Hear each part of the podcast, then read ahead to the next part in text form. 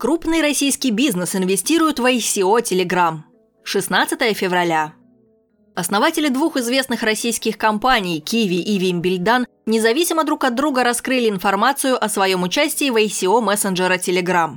Сергей Солонин, создатель и крупнейший акционер платежного сервиса Kiwi, выступая на Сочинском инвестиционном форуме, заявил, что инвестировал в ICO Telegram 17 миллионов долларов. Мне интересен новый тип блокчейна. Это мой способ разговаривать с такими компаниями. Личные инвестиции. Я так фокусирую, мне так интересней. Конец цитаты.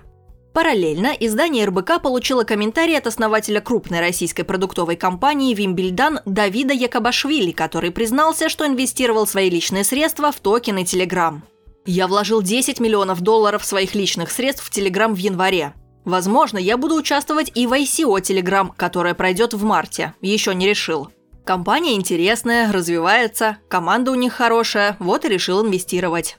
Ажиотаж вокруг предстоящего краудсейла Telegram уже сделал владельца компании Павла Дурова долларовым миллиардером по версии Forbes.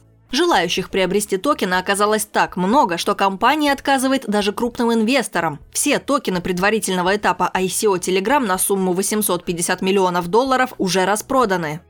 В ходе основного ICO компания планирует привлечь до 5 миллиардов долларов, которые будут направлены на создание блокчейн-платформы нового поколения Telegram Open Network.